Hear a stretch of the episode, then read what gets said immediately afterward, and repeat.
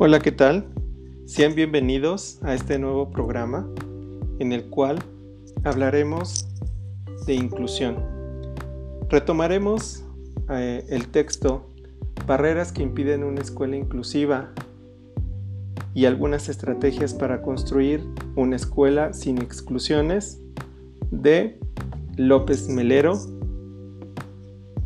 Y bueno, aquí hace referencia que desde finales del siglo XX y principios del siglo XXI surge un movimiento educativo y social, en el cual lo que busca es precisamente que los sistemas tengan que cambiar para no excluir a ninguna persona por ningún motivo, sea por etnia, por enfermedad, por procedencia o por religión. Hay distintas barreras que han impedido que los colectivos avancen. Y bueno, López Melero nos regala un esbozo de un programa fabuloso que tengo el placer de conocer que se llama Proyecto Roma. Este proyecto trabaja desde, distintas áreas el aprendizaje y el fin no es el contenido sino el proceso que se lleva a cabo. Es muy importante involucrar a las personas responsables en las políticas educativas.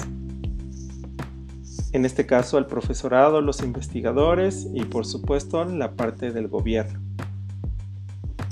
Es muy importante seguir buscando oportunidades que sean equivalentes para todas las personas. Una de las máximas que pone López Melero en este artículo es que mientras haya un alumno o alumna que no ha logrado su dignidad, no habremos alcanzado una educación inclusiva. Habla también de la educación de calidad, la cual ya incluso nuestra constitución está por escrito. Y bueno, es necesario cambiar los sistemas educativos en todo el mundo. No solamente es emplazar en el aula a las personas con discapacidad o con, con otros que no la tienen. Es muy importante conocer las barreras que impiden que las personas puedan eh, incluirse de manera adecuada. Y esto es que impiden el respeto, la participación, la convivencia y el aprendizaje. Hay distintas barreras también que pueden ser políticas, que son contradictorias, culturales, didácticas, que es el proceso de enseñanza-aprendizaje.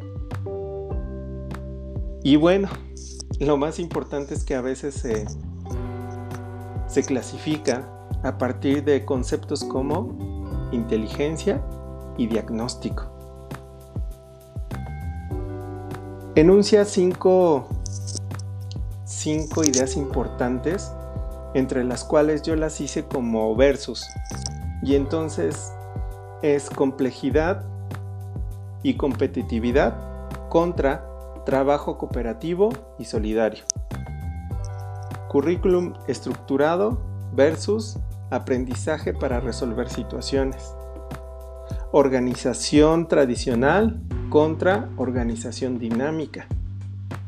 Profesor técnico racional versus profesor investigador. Escuelas antidemocráticas versus escuelas democráticas.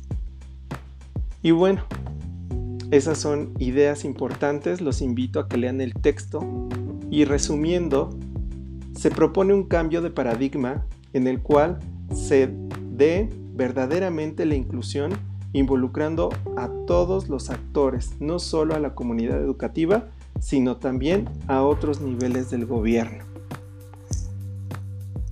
De verdad que me encantó este texto porque expresa muy bien cómo en otros países se ha ido trabajando esta parte de inclusión, pero no por el gobierno, sino por parte de las organizaciones civiles o asociaciones este, civiles.